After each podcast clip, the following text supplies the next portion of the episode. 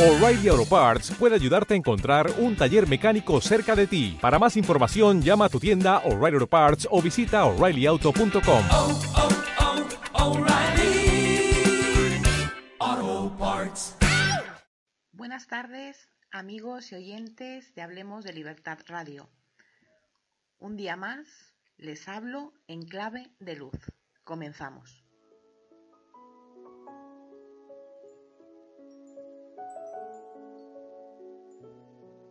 No sé si el tiempo les permite ver lo que sucede a su alrededor.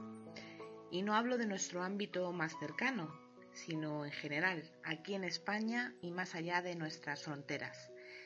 Seguramente muchos me dirán que no, porque el tiempo del que disponemos, la mayoría de nosotros, es escaso. El trabajo, la familia, los problemas, en muchos casos nos mantienen alejados de la realidad que vivimos. Sin embargo, es importante que veamos más allá de lo cotidiano, porque está afectando y afectará más aún a nuestras vidas.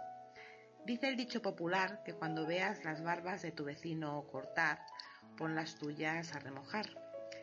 Mis amigos venezolanos, por ejemplo, no pierden ocasión, lo cual es normal dada la situación que vive su país, de ponerme sobre aviso de cómo España es carne de cañón para que su situación pueda llegar a ser la nuestra.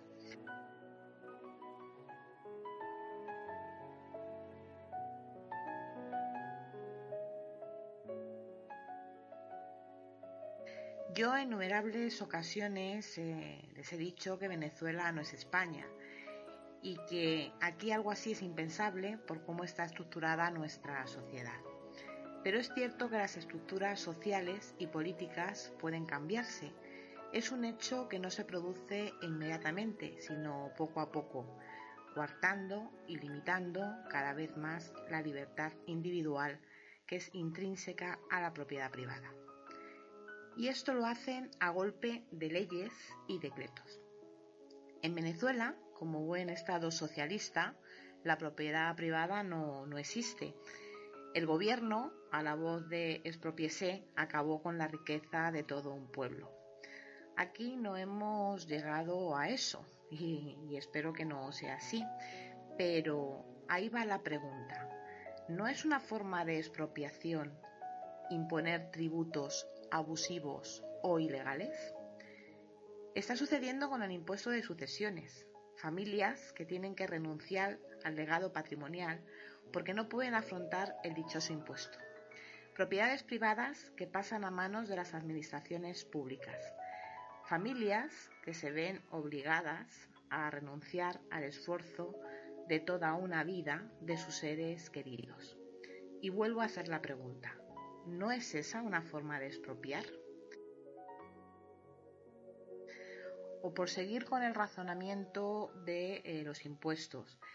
El pasado 16 de febrero el Tribunal Constitucional declaró ilegal el cobro de la plusvalía municipal en aquellos casos en los que la venta del inmueble eh, se hubiera eh, producido con, con pérdidas o lo que es lo mismo, a un precio inferior al de su compra.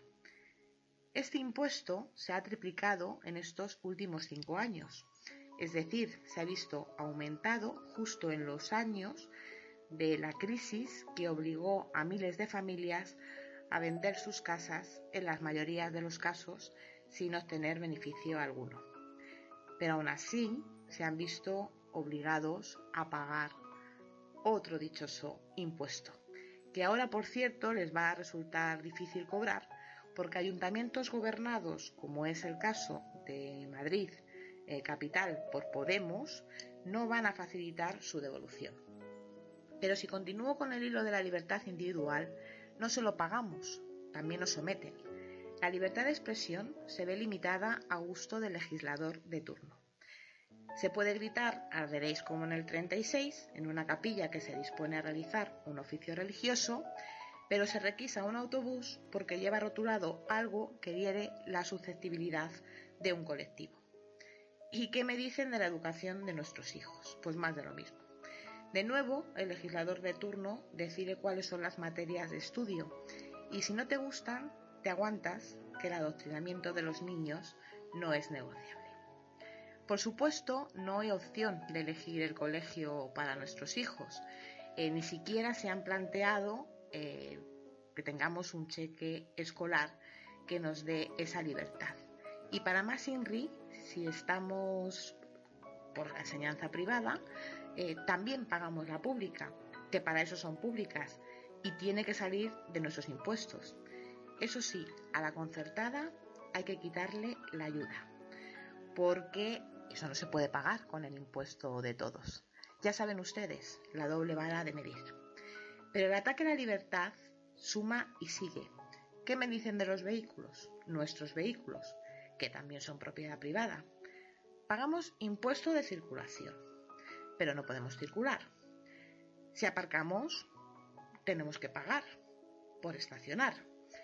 Y si nuestro vehículo tiene más de X años, ya podemos cambiarlo porque entonces la prohibición es total. A esto se le llama socialdemocracia, que es otro tipo de socialismo, que nos puede llevar al socialismo real, sí, sí, al socialismo eh, real. Lo que realmente nos preocupa eh, a una parte de la sociedad es que pese a todo esto caigamos en la resignación y entonces sea demasiado tarde. Porque Hayek tenía razón cuando citó que el socialismo, pese a haberse inspirado en las mejores intenciones y haber tenido por mentores tal vez a lo más selecto de la sociedad, no deja de constituir una grave amenaza para el nivel de vida y la existencia misma de una parte de la población actual. Y en esas estamos. Y es importante que hagamos un ejercicio de reflexión y empecemos a tomar iniciativas privadas en el sentido de defender algo que nos corresponde por derecho, que no es otra cosa que la libertad. Piénsenlo y gracias por estar un día más ahí y por supuesto continuaremos.